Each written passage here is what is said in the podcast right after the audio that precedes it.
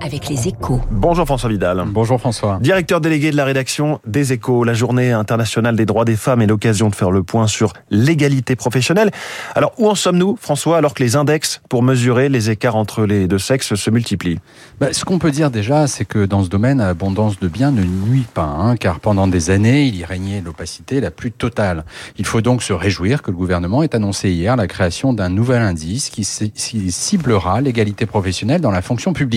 Quatre ans après la mise en place de celui visant le secteur privé, ce nouvel instrument permettra sans doute de faire bouger les choses, ce qui est loin d'être inutile. Enfin, pas partout, hein, puisque selon un autre indice international, celui-là, la France est tout simplement championne du monde de l'égalité entre les femmes et les hommes au travail dans les grandes entreprises. Mmh. Seul bémol, la présence jugée insuffisante des femmes dans les organes de direction. Mais depuis le 1er mars, la loi impose de faire progresser la part des femmes dans les instances dirigeantes. Dans les entreprises de, de plus petite taille, la situation est cependant loin d'être aussi favorable. Oui, c'est fort probable. Hein. D'abord parce que de nombreuses entreprises ne jouent, pas, ne jouent pas le jeu de la transparence.